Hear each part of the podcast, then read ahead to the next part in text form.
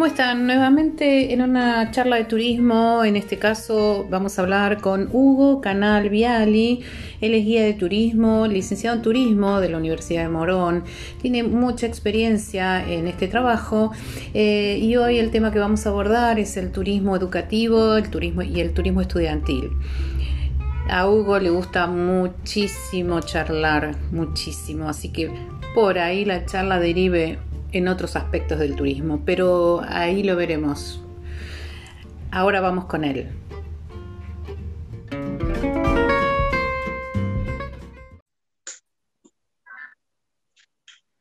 ¿Cómo estás, Hugo? Hola, Marina, ¿qué tal? Bien, bien, bienvenido a Charlas de Turismo. Bueno, gracias por la invitación, por sumarme a esta propuesta para hablar de temas en común del área del turismo. Así es. Bueno, vos sos una persona que tiene muchos años en esto, este, sos una persona capacitada, así que por eso pensé en vos y además porque nos conocemos hace muchos años también, ¿no? En esta cosa de, ser guías. Es verdad, yo prácticamente ya 22 años guiando y, bueno, como nos hemos cruzado muchas veces en congresos de guías, en Aguidua también, la Asociación de Guías de la Ciudad de Buenos Aires, en guiadas, este, eventos compartidos, ya un historial. Así es, así es. En esta oportunidad con Hugo vamos a conversar sobre el turismo educativo y el estudiantil y me parece que la primera pregunta tendría que ser eh, que nos cuentes, digamos, cuál es la diferencia entre lo que es el educativo y el estudiantil, que en general es una cosa que se confunde bastante, ¿no? Sí, bueno, todos creen que es turismo con chicos, pero hay una diferencia básica importantísima, que el estudiantil está asociado eh, y tiene mucho que ver con el viaje a Bariloche, a pesar de que se han diversificado los destinos. Hoy este, muchos padres quieren evitar por todo el, tema de los descontroles, de la joda de, esta ciudad patagónica, y ha habido viajes a San Rafael Mendoza, a Puerto Madryn, a Córdoba mismo, a pesar de que es un destino más para turismo de cierre de ciclo de, de los grados más chicos de primaria, y a Camboriú en los últimos años.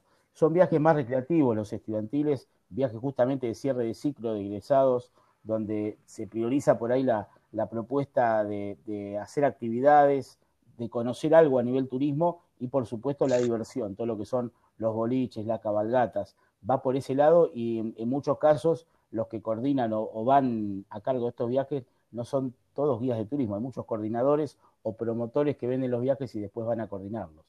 Eso por un lado. En otro orden, los educativos en sí, como la palabra indica, tienen que tener una guía de estudios o alguna motivación que preparen los profesores previos al viaje para que en las explicaciones que dé el guía o en la interacción con el paisaje, los atractivos turísticos, los chicos lo capitalicen y puedan interactuar o disfrutar más lo que uno le está ofreciendo. Entonces, el, el, caso nuestro, que somos guías preparados, creo que tenemos una función poco más eh, este, en lo que es el turismo educativo. Así es, eh, así es, y además eh, tiene que ver con que, bueno, ellos en las clases, digamos, en el aula, ven un tema y después tienen la posibilidad de ir a verlo en vivo y en directo, ¿no? In situ, como, como se dice normalmente. Y esto que decís vos de, de que los guías de turismo muchas veces van a dar eh, alguna charla a la escuela, a la institución, como para ir preparando este posible viaje, también es, es importante, ¿no? Para el, como actividad para el guía, o sea, la previa, digamos.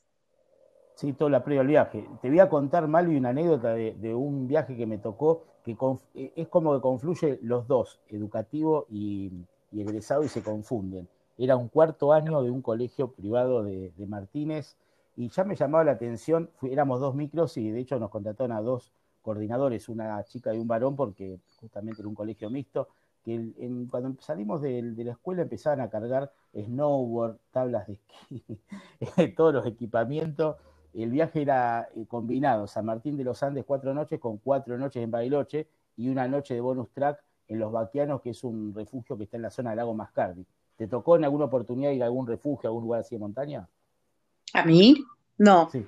Lamentablemente no. bueno, a nosotros nos contrataron y, nos dijeron que era un viaje en realidad educativo, que teóricamente íbamos a ver la flora, la fauna, íbamos a hacer actividades de caminata. Eh, porque para el de egresado le faltaba un año a estos chicos. Y cuando llegamos allá nos dimos cuenta que eran todas las noches de boliches eh, los chicos habían ido para esquiar, ahí, entendimos por qué todo el equipamiento, pero con un inconveniente, que se había contratado toda la parte de esquí en Chapelco, que es el, cerro de San Martín de los Andes, y el resto de las actividades de turismo aventura con los boliches en Bariloche. Y la, gente del, centro de esquí estuvo de paro en esa semana. Entonces hubo que hacer toda una, una, movida de logística, que encima son enemigos, Chapelco y Catedral, Bariloche San Martín es como que hay una, una pica comercial. Hubo que retrasladar todo el dinero que se había depositado de San Martín, pasarlo de Chapelco a Catedral, y retrasladar las actividades de turismo aventura que a veces San Martín no está tan preparado para este tipo de, actividades de turismo aventura, ¿no? Así que hubo que trasladar todo. Los chicos entre todos se portaron bastante bien y en el refugio de los vaquianos fue una cosa muy loca, pues eran como cabañas muy grandes, no eran en, carpas tipo así, campamento. Hicimos, bueno, el fogón nocturno, la, la recorrida en el bosque tipo escondida los Blair Witch, este, hubo cuentos de terror y bueno, terminamos a la madrugada todos medio embarrados, bañándonos y fue como un fin de viaje y al otro día los chicos haciendo cada uno su cama, preparando el desayuno. Fue un muy buen cierre de viaje, pero fue más un viaje tirando a lo que es eh, estudiantil que educativo, digamos. Mira vos. Eh, Hugo, dijiste hubo cuentos de terror. ¿Quién los contaba? ¿Los guías o había gente aparte que hacía ese tipo de recreación? No, lo contábamos los guías y, intervinieron algunos de los profesores, o sea, tratando de moderar el, nivel ¿no? del contenido, ¿no? Y, y aparte estamos en un, bosque oscuro, tampoco daba para asustarlos tanto a los chicos. Lo que sí después tuvieron un juego tipo prendas que tenían que hacer representaciones, sketch de series, películas, y en un momento hicieron una como previa, esto salió de los chicos, que nos imitaron a los profesores y a los, a los guías, este, y hasta los pidió la ropa, todo con los modismos, nos dio mucha gracia por la inventiva de los chicos, cómo cuando, cuando, cuando le das participación se integran, es increíble. Claro, absolutamente. Al, al alumno hay que hacerlo integrar, sobre todo en esos viajes de varios días, ¿no? Este, digo, en esos viajes de varios días porque hay, hay muchas veces en que vos como guía los recibís por un par de horas en una ciudad y también haces educativo. ¿Ese tipo de turismo también lo haces? También lo, hago y bueno, me ha tocado eh, mucho lo que es salir de colegios del conurbano, de Moreno, de Ituzaingó, de Padua, yo soy de acá de la zona oeste de Marcos Paz, para ir al día a Buenos Aires, por ejemplo, o a La Plata, o, eh, a, a, visitar este Rosario en el día, o a Entre Ríos dos días, y en ese tipo de viajes eh, uno nota la reacción de los chicos, escuché en otra entrevista que ha realizado Malvina, lo que es la cancha de boca, por ejemplo, que eh, el impacto para el turismo extranjero, el impacto para los chicos, el impacto para los docentes, esos lugares que son fenómeno para todo tipo de turistas. Sí, es verdad, es verdad. Sí, es verdad, hay una anécdota que cuenta un guía este, sobre el tema de los docentes y la, y la cancha de boca que fue muy graciosa. Este, y eso nos pasa todo el tiempo, ¿no? Eh, bien, Hugo, eh, bueno, nos estabas contando en definitiva que había, hiciste ese viaje que era educativo, pero terminó siendo estudiantil. Exacto, fue el, último que hice de ese estilo, previamente había ido con, chicos a Córdoba y a Cataratas, que de hecho he ido a Córdoba en viajes eh, recreativos que le incluyen alguna cuota educativa, pues hay, caminata, siempre hay conocimiento para transmitir, o sea, dentro de lo que es la recreación siempre se puede brindar conocimiento. Y desde ya que una gran diferencia de, los dos grupos, tanto educativo como estudiantil, en referencia a lo que puede ser un turismo particular, jubilado, o el, turismo receptivo que se que mm, seguía mucho en Buenos Aires para extranjeros, es que los chicos siempre son propiedad, por decir de alguna forma, están bajo la tutela del docente, es decir, los que los cuentan, lo que si alguno se golpea eh, lo asiste con el médico. El que está en permanente contacto es el docente. O sea, el guía tiene una función más de brindar conocimiento, de establecer los horarios, de marcar los traslados, de modificar itinerarios. O sea, tenemos más la función de guía cuando trabajamos con este tipo de público. Exactamente, así es. Eh, ¿Vos qué pensás que dentro de lo que es el turismo educativo a nivel nacional, ¿no? Eh, porque en lo que es el educativo receptivo en Buenos Aires, todos son guías, hasta lo que yo conozco, pero a nivel nacional, viajes al interior, cuando hablamos de turismo educativo, vos eh, que, has, que has hecho mucho de esto, ¿viajan o trabajan muchos guías o, son o hay mucho coordinador? Ya que mencionaste esta diferencia. Y, te nombro una tercera figura. Hay un, te lo, eh, te lo hago en porcentaje, Malvina. Hay, yo te diría que hay un 60% de coordinadores. Puede haber un, vamos a ser generoso, un 20 de guías y hay un 20, que acá está la tercera figura, que son profesores. una competencia que tenemos en el rubro. Que, ¿Qué sucede? Me pasó a mí el año pasado con un, colegio de, Moreno que fuimos a Villa Carlos Paz. Era un viaje egresado de primaria y íbamos dos micros también, iba la dueña del colegio, la directiva, o sea, iba toda la cúpula, o sea, teníamos mucha responsabilidad, más los profesores, ¿no? Y en un micro iba yo como guía de turismo, que iba un poco a cargo del contingente general por los conocimientos y la logística, y en el otro micro iba un profesor de educación física que en, ciertos puntos se nota mucho la diferencia, pero en otras cuestiones, eh, por ejemplo, para la recreación, para mí era el complemento ideal, o sea que entre los dos hicimos un mix de, digamos, de práctico en el caso de él y de, teórico y logístico en la parte mía, que para los profes integramos un equipo ideal. Ahora, a nivel de oportunidades laborales, indudablemente es lo que hablamos siempre con los choferes mismos también, los choferes guía. Tenemos ahí una figura que no es del palo que se, se adhiere, ¿no? Claro, pero eh, sí, para mí también es una muy buena combinación el guía y el recreacionista, que puede ser un profesor de educación física también, o incluso un guía que hacen especialidades en recreación. Pero eh, para ser educativo y para hacer viajes largos, digamos, para salir de, supongamos que salimos de Buenos Aires, eh, para salir de la ciudad hacen falta dos profesionales por bus, ¿no?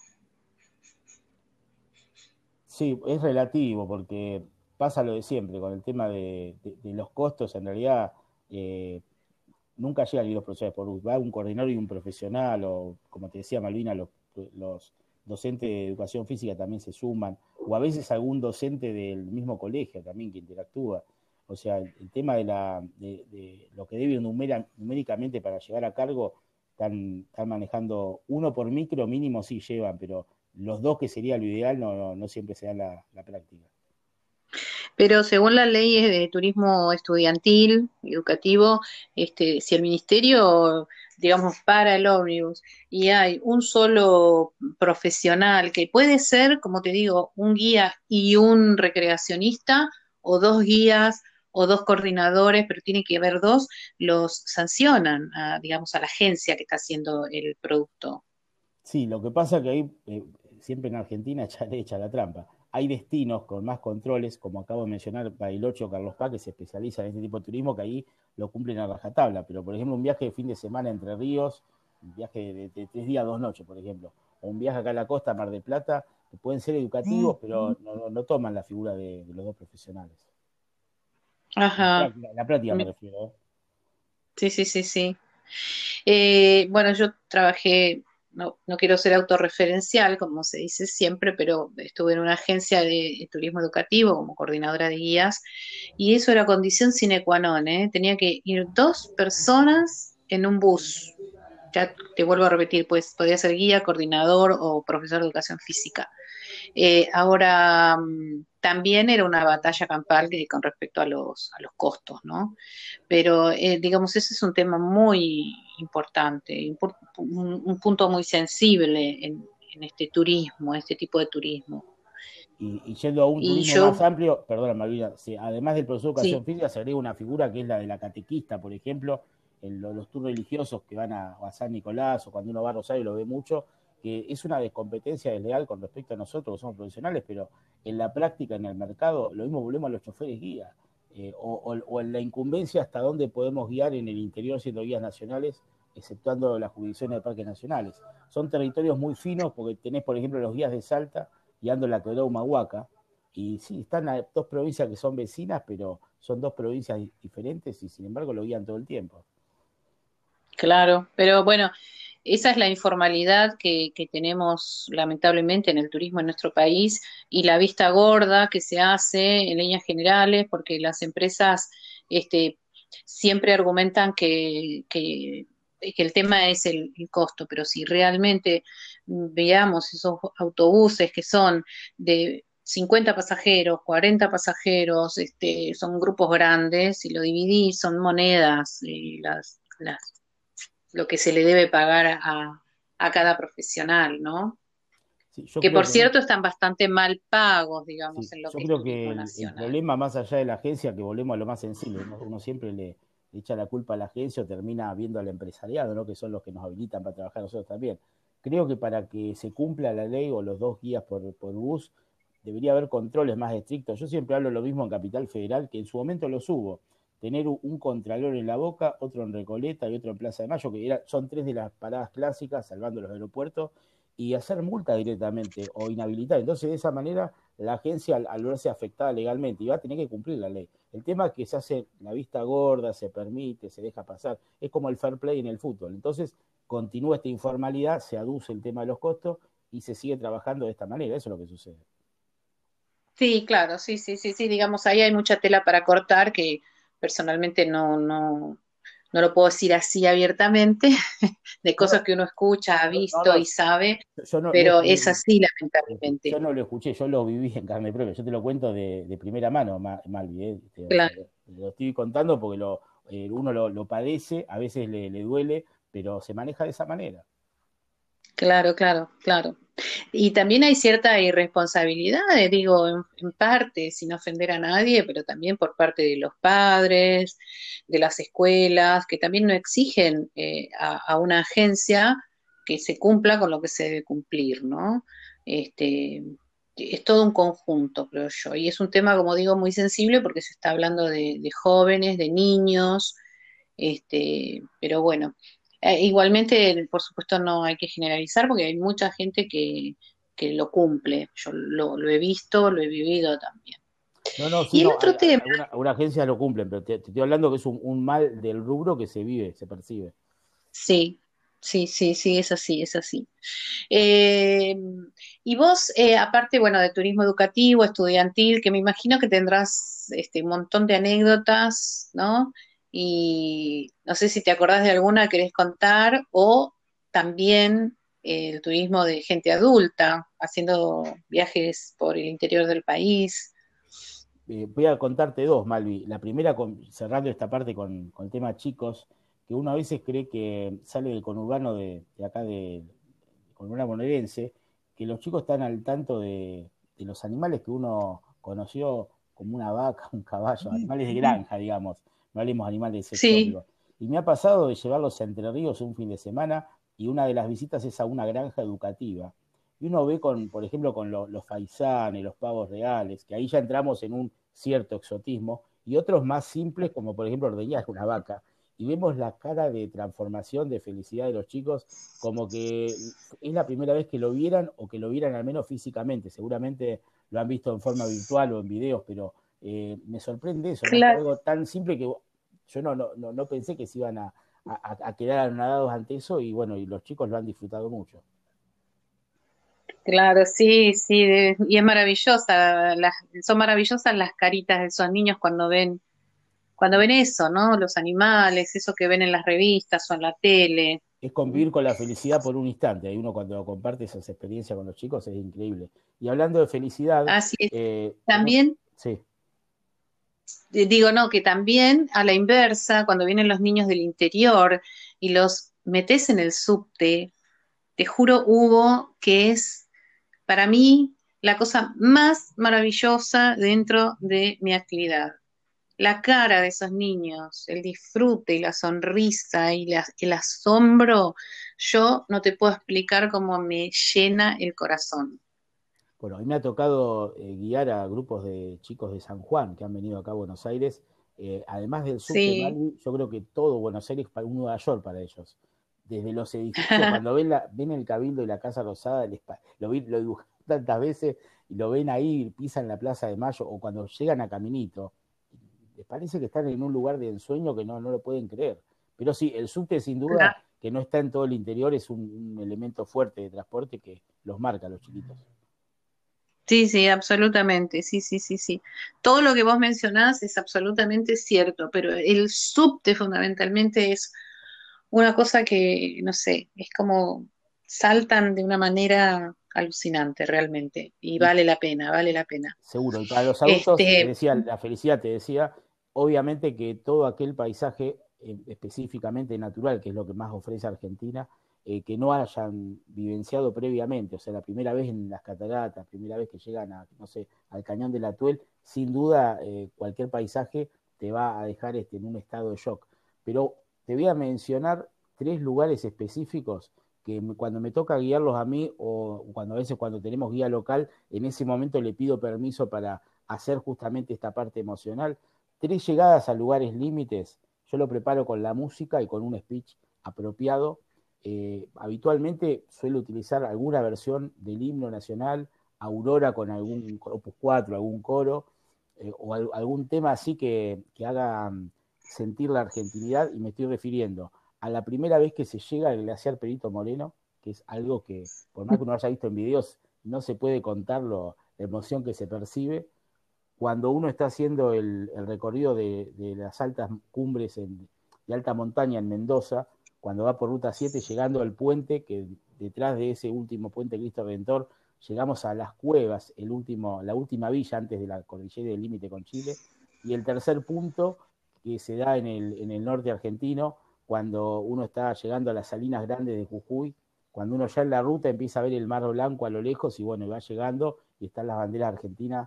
En esos momentos, cuando uno le hace una muy buena introducción y el paisaje te invita a soñar que del otro lado está Chile con todo el problema histórico que hemos tenido y que es el límite, ahí termina nuestro país, está esa majestuosa cordillera de los Andes en los dos últimos casos y el glaciar en la primera que mencioné, realmente la gente llora, se emociona, se abraza, es como que vuelven a ser niños y vuelven a sentir, creo que lo de los actos escolares, algo que se ha perdido mucho, porque hoy nos unen los mundiales, parece que la bandera fue una pelota, pero en esos momentos es como que se hermana el, público que uno trae y nos ponemos con una sensibilidad muy especial ante el paisaje.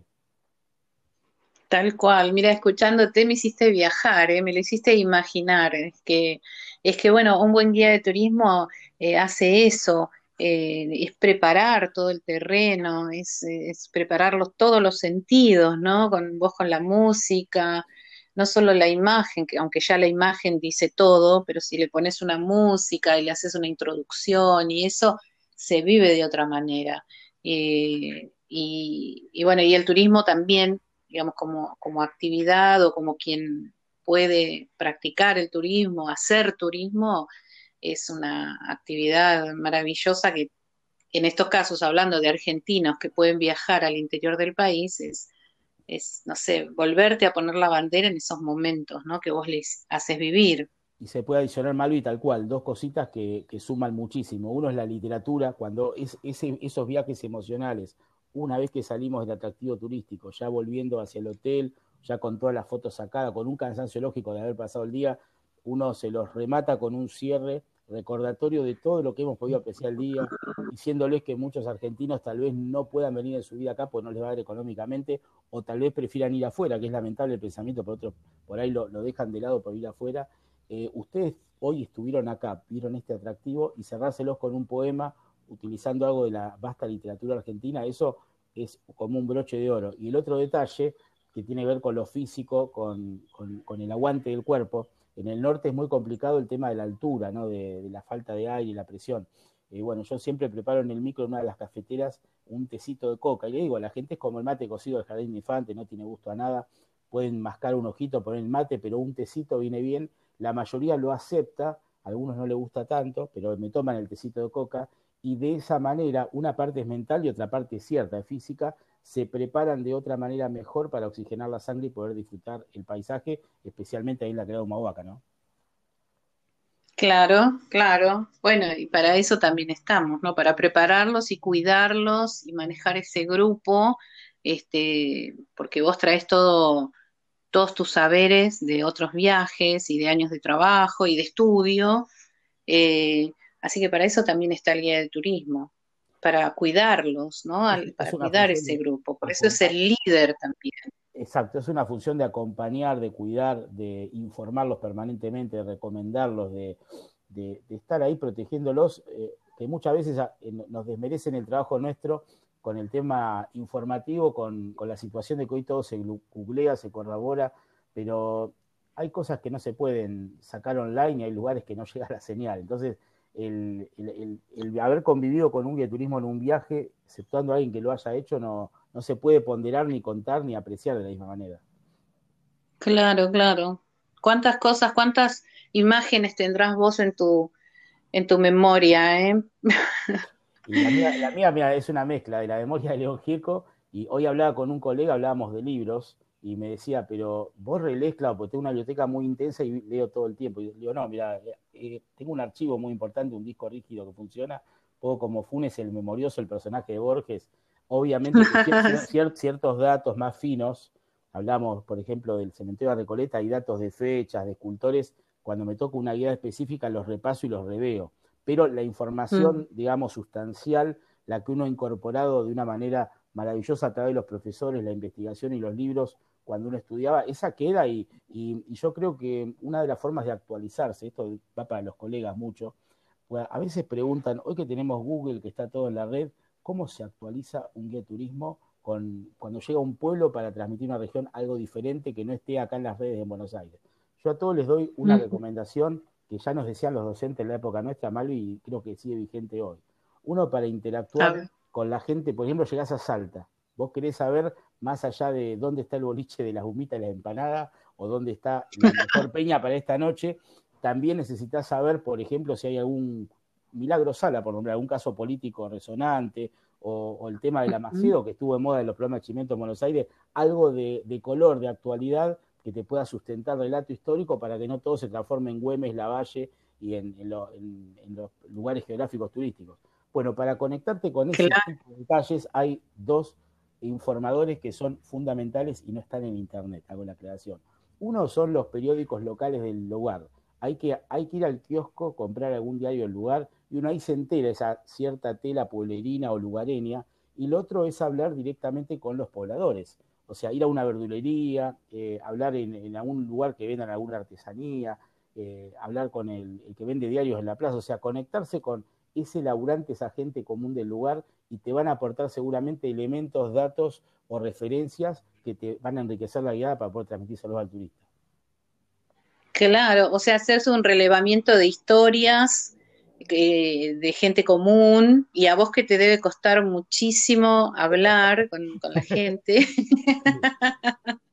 No, pero por ejemplo, mira, en Salta, ya que lo mencionamos hoy, está el Museo de Alta Montaña, están las, eh, digamos, eh, que ha incorporado mucho de antropología, paleontología. No quiero entrar a detallar, pero el que estuvo acostumbrado al Museo del Cabildo, que estaba por hecho que ya la parte museística de Salta estaba cubierta, te encontrás con, una actualización de la historia antigua del lugar, te diría previa la precolombina, y vos invitás a los turistas a ir a este tipo de lugares y te agradecen porque como guía le brindás un bonus track de conocimiento, no solamente de esparcimiento de compras, de diversión. Claro, claro, claro, sí, sí, sí, sí. Bueno, y que la gente que, que contrata un guía, en la gran mayoría, este, busca, busca eso, ¿no? Claro que sí. Hugo, viste cuando hablamos previamente que hablábamos del tiempo, ya se nos pasó la media hora, mira. es tremendo, como el tiempo es tirano. hago esta semblanza final. Eh, Fito Páez, cantautor rosalino, eh, cantaba El tiempo es un efecto fugaz. Él participó en, mm. dos de Pino Solana, que anoche falleció de COVID en París. Participó en el sur, en el viaje, cantó alguna canción y, dejo una, escena de Fito Páez en el viaje, la, la voy a contar así, que he instalado acá en la audiencia. Eh, un Fito Páez, hablo de veintipico de años, cuando vino con Baglietto acá, con la idea de triunfar en Buenos Aires, y hablaba con un grupo de muchachos del interior, que o sea, porque Buenos Aires era casi como ir a Europa, era una cosa para ellos inalcanzable. decían, ¿y con qué dinero vas a ir? ¿Y dónde vas a, parar? Lo veían como que se iba a sentir un intruso en esta gran ciudad devoradora, ¿no? Y él, ¿sabes qué les contestaba? Malvi con toda una inocencia y con una seguridad, con un impulso, le decía, ¿sabes lo que yo tengo que es muy valioso? Él había grabado un cassette en esa época con los demos para presentarlo, eh, iba tras el sueño de ser músico. Yo tengo algo que hoy en las grandes ciudades no se valora o, muchos lo persiguen y no lo alcanzan. Tengo tiempo. Voy a tener tiempo para conocer la gente, para componer, para tocar, para ver otros músicos y, y, a poco me voy enamorando de la gran ciudad y ella me va a enamorar a mí. Entonces yo me voy en mi valija con tiempo. Dejo eso. El, el guía a mm. veces lo que hace en un viaje de una semana, aparte de convivir todo el tiempo y de mostrar los paisajes al turista, es hacerle aprovechar mejor su tiempo para que esa semana sean las mejores vacaciones de su vida y no solo se lleve las mejores fotos, selfies, algo de información de comida típica, un baile, sino que no haya perdido un minuto de esa semana que la preparó durante tanto tiempo, que sean tiempos que se lleve guardado en el alma y en el corazón. Y bueno, para eso nos preparamos y tratamos de dar lo mejor a la gente. Exacto, Hugo, totalmente de acuerdo. Optimizarles el tiempo para que lo aprovechen al máximo.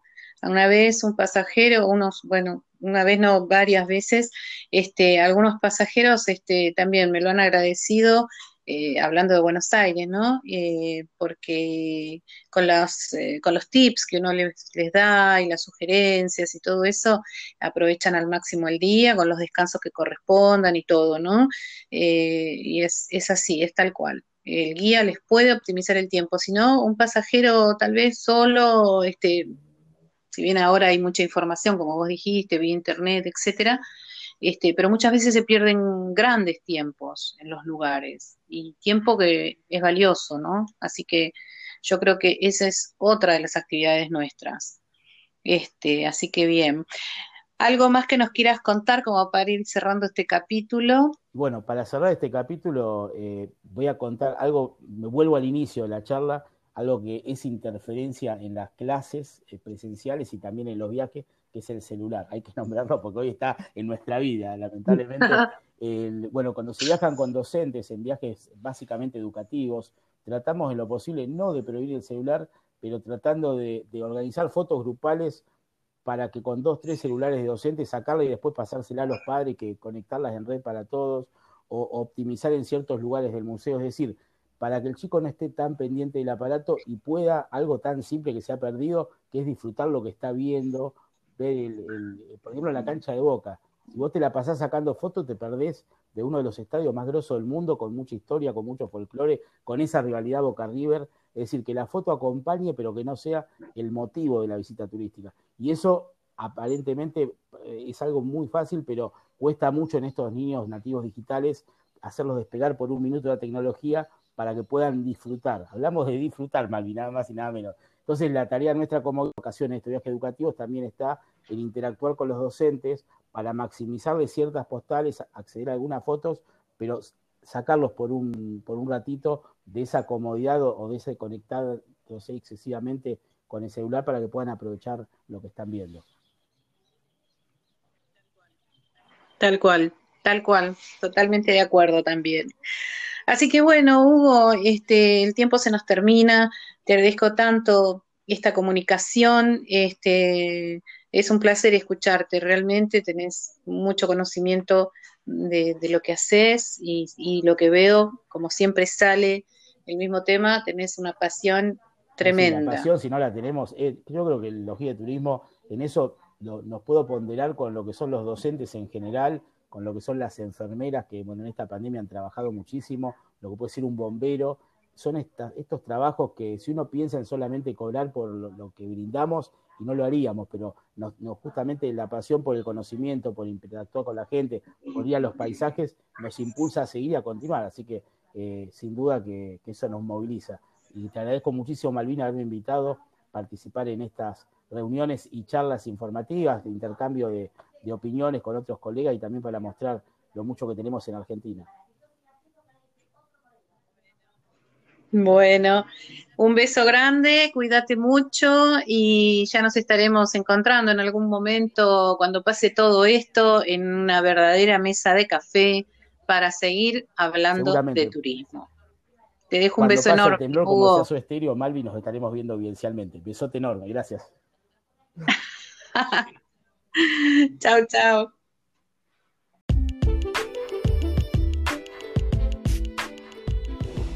Llegamos a otro final de otra charla de turismo. Muchísimas gracias, Hugo. Gracias por transmitir tus conocimientos, tus experiencias. Eh, espero que a quienes nos estén escuchando les guste, lo disfruten, aprendan y como siempre Muchas gracias por estar ahí y a tener una buena vida.